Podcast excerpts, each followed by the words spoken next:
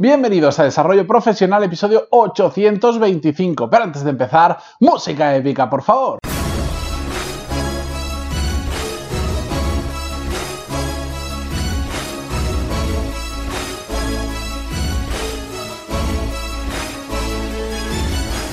Muy buenos días a todos y bienvenidos un martes más. Yo soy Matías Pantaloni y esto es Desarrollo Profesional, el podcast donde hablamos sobre todas las técnicas, habilidades, estrategias y trucos necesarios para mejorar cada día en nuestro trabajo.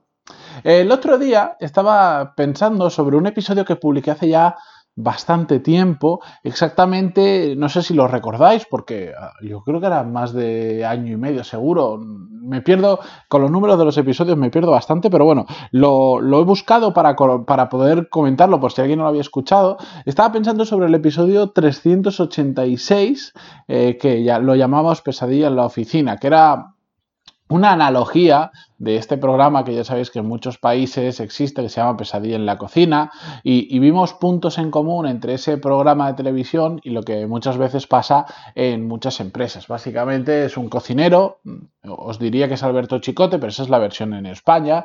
En, diferentes países, pues cada uno tiene su cocinero. De hecho, la versión no sé si es americana o, o si es inglesa. La cuestión es que lo que hace es ir un cocinero famoso, para quien no conozca el programa, va a un restaurante que le pide ayuda y analiza qué está mal en el restaurante. Casi siempre, básicamente, hay dos cosas que aparecen en el 100% de episodios, que son, uno, la falta de liderazgo y dos, la desorganización general del trabajo. Bueno, eh, no os voy a contar el episodio entero, vais al 386, ponéis pantaloni.es barra 386 y ahí hablamos en profundidad sobre este tema. La cuestión es que no sé por qué me vino a la cabeza, yo soy un fan de este programa, me gusta mucho porque además está en la restauración y aquello que la gente dice, ah, eso está preparado, os sorprendería de las cosas que no hace falta preparar, que surgen, eh, las locuras que surgen de forma espontánea. La cuestión es que acordándome de esto, me puse a pensar, oye, ¿qué pasaría si, si viniese el Alberto Chicote o el Chef Ramsey o el, de turno a, tu oficina y si hiciese el mismo formato de, programa, pero en lugar de evaluar cómo funciona tu cocina y tu restaurante, fuera cómo, cómo, cómo evalúa tu trabajo, lo que haces en el día a día. Es decir, alguien que esté detrás tuya observando qué es lo que haces todo el día y te vaya diciendo cómo puedes mejorar. Que me pareció una idea brutal y evidentemente utópica e incluso yo diría que ya ha salido algún programa similar que se llamaba... Eh, algo de mi jefe, no me sale ahora el nombre, mira que lo he pensado y no me salía el nombre exacto, pero bueno, eh, una cosa similar que era como que el dueño de la empresa, un alto directivo, pues se metía en, eh, empezaba a ir a hacer puestos eh, de menor rango dentro de la empresa para ver cómo funcionaba y además lo hacía camuflado para que no supieran que era el directivo, etcétera, etcétera. Lo que pasa es que estaba, pues ese sí que estaba sobre todo bastante, bastante preparado. Además conozco, conozco alguna empresa a la que se ha ido de cerca y sé que habían situaciones más preparadas o por lo menos más provocadas de lo normal para que hubiese algo interesante que después contar en televisión. La cuestión es que... Mm, eh, dejando eso como un, como un programa de televisión o como algo interesante que a mí me gustaría, como loco que soy del mundo de la empresa y todo esto, estaba pensando, oye, ¿esto no se puede hacer realmente realidad? Porque al final, ¿esto qué es? es una, digamos, es como que viene alguien y te pasa una auditoría. De hecho, hay consultoras que están especializadas en, hacer cosas así a grandes empresas normalmente, que lo que hacen es ver cómo funcionas y ver qué puntos de mejoras tiene la empresa en general. Pero esto se trataría de hacerlo de persona en persona, de alguien que dice, sé que puedo ser mucho mejor en mi trabajo, pero estoy tan metido en el día a día que soy incapaz de ver dónde puedo mejorar. Bueno, pues esto realmente, si lo llevamos a la realidad, se podría hacer o contratando una persona externa que desde fuera viera qué te está pasando y eh, te vaya diciendo, pues aquí tienes estos puntos de mejora. De hecho, yo he hecho eso con algunos clientes, no estando en su puesto de trabajo, todo el día detrás mirando qué haces, sino a través de reuniones y te van contando cómo van haciendo las cosas y tú como les das una visión muy amplia y desde fuera puedes dar una visión muy objetiva de lo que está pasando por lo que os decía. Al final estás tan metido en tu día a día que no ves dónde lo estás haciendo mal e incluso muchas veces tampoco ves dónde lo estás haciendo bien. como os decía, esto lo podemos hacer desde fuera y esto también lo podemos hacer nosotros mismos auditando nuestro propio trabajo. Y de hecho, esta es la forma más viable, la forma absolutamente gratis y la que digamos hoy eh, yo quiero recomendar a todo el mundo como una manera de mejorar continuamente, porque además esto es algo que yo recibo recurrentemente a través del email que me escribís y al final muchos de los emails que me enviáis vienen relacionados en cómo puedo hacer mejor mi trabajo y me contáis la situación, hago esto, hago lo otro, ah, creo que fallo aquí, creo que fallo ya. Muchas veces sí que tenéis muy identificado algunas cosas donde tenéis mucho margen de mejora, pero en otras ocasiones no lo sabéis. La cuestión es que yo lo que intento es que Em, todo esto se puede hacer de manera, eh, digamos, interna vuestra, que lo podáis hacer vosotros mismos para eliminar excusas. Porque si no, me vais a decir, es que yo no tengo dinero para contratar a una persona de fuera, es que mi empresa no quiere que haya una persona rondando por ahí, o va a parecer raro, que lo entiendo todo eso. Es que todos esos es que yo intento eliminarlos, diciendo, lo puedes hacer tú mismo, simplemente tienes que hacerlo con cabeza y tienes que, sobre todo, Em, creer en, lo que vas a hacer y dedicarle el tiempo necesario. Al final se trata todo esto de ponernos en modo, pues oye, vamos a pensar en todo lo que hacemos a lo largo del día, eh, cuando lo estamos haciendo y empezar a hacernos preguntas de, a ver, ¿Qué hacemos y qué dejamos de hacer a lo largo del día? ¿Cómo lo estamos haciendo? ¿Qué nos está distrayendo? ¿Dónde estamos perdiendo más tiempo? ¿Dónde estamos siendo muy productivos, muy eficientes o muy eficaces? Es decir, ¿dónde lo estamos haciendo muy bien? Al final, se trata de nosotros mismos intentar como si pudiéramos salir de nuestro cuerpo y vernos desde fuera en cómo estamos trabajando.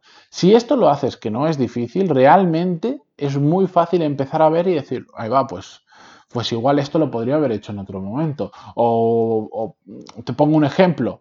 Eh, podrías pensar, si tú lo vieras desde fuera en otra persona, verías muy fácil a veces, por ejemplo, que dirías, oye, pues era necesario ir a ese compañero y decirle ahora lo que le acabas de decir, o se lo podías haber dicho por email, o te lo podrías haber apuntado en una hoja y ir acumulando temas y de golpe vas una vez a lo largo del día y le preguntas en 20 minutos todo lo que te tenías que preguntar en lugar de haberle interrumpido cinco veces.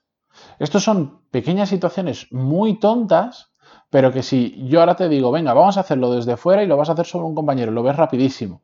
Pero oye, es que te has levantado 14 veces a preguntarle a 14 personas diferentes cuando igual lo podrías haber agrupado y haberlo hecho en un momento del día, pues donde les hubieras molestado menos, porque al final estás distrayendo a muchas personas, te estás distrayendo tú. O ese es el orden en el que tienes que hacer las tareas. Estás haciendo aquellas tareas, estás empezando el día a haciendo tareas que no son relevantes, pero que son entretenidas y cuando ya estás cansado a lo largo de tantas horas trabajando te pones a hacer cosas realmente importantes? ¿O es necesario que hagas eso? ¿Es necesario que hagas eso tú? ¿No lo puedes delegar? ¿No lo puedes externalizar? ¿No puedes encontrar la forma de no tener que hacerlo? Eso, cuando nosotros lo hacemos sobre otra persona, es muy fácil de ver. Cuando lo hacemos sobre nosotros mismos, no lo es tanto, porque hace falta ganar perspectiva y hace falta verlo de manera objetiva y sobre todo hace falta pues eh, ¿cómo decirlo?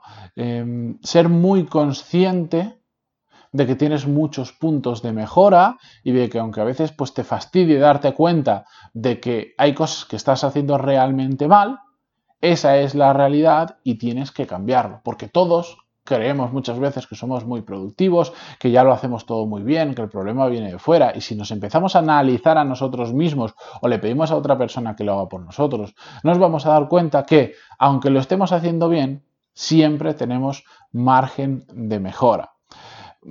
Para mí todos estos procesos de autoevaluación eh, son muy útiles porque sobre todo nos ayudan a mejorar en pequeños detalles que al final suman mucho. No es una fórmula mágica. Yo recibo también emails de personas que me piden un método o una herramienta en concreta para hacer una cosa y de repente dar un salto brutal. Y normalmente no es cuestión de la herramienta, no es cuestión del método, sino es una cuestión de suma de pequeños detalles que vamos eh, mejorando. Eh, hacernos este planteamiento de ser como nuestro propio auditor de nuestro trabajo, al final significa el autoconocimiento significa autocontrol, significa gestión, significa eh, que somos más productivos. O sea, para mí es una herramienta brutal que no nos hace falta leer un libro, escuchar un podcast, eh, ver un vídeo, hacer un curso, ni absolutamente nada, que la tenemos ahí a disposición nuestra y que es tan simple como o en el propio momento, mientras estamos trabajando, ser autoconscientes y decir, ahí va, esto era el mejor momento para hacerlo, o esta es la mejor manera de hacer, o tengo que hacer esto, o si no, también lo podemos hacer, como hemos comentado en otras ocasiones, al final del día y hacer un repaso. ¿Qué he hecho a lo largo del día?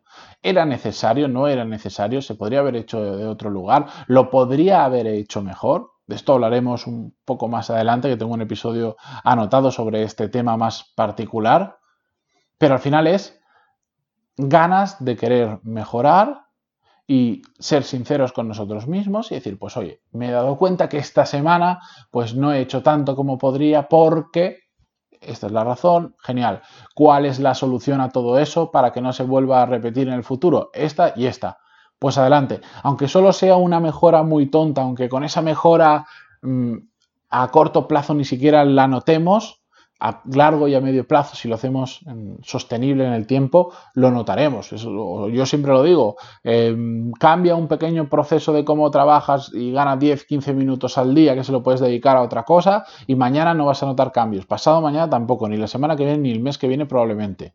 Pero ya vimos hace apenas un par de semanas, como mucho, ya, ya se me va la cabeza de cuándo fue, no, creo que fue la semana, la semana pasada. ya vimos el caso de Andrés. De hecho, hace una semana exacta. Vimos el caso de Andrés que solo necesitó dedicarle media hora al día a actualizarse para poder salir de su situación de estancamiento y poder pasar a un mejor trabajo. Media hora al día. No estoy diciendo deja tu trabajo y ponte a estudiar. Media hora al día.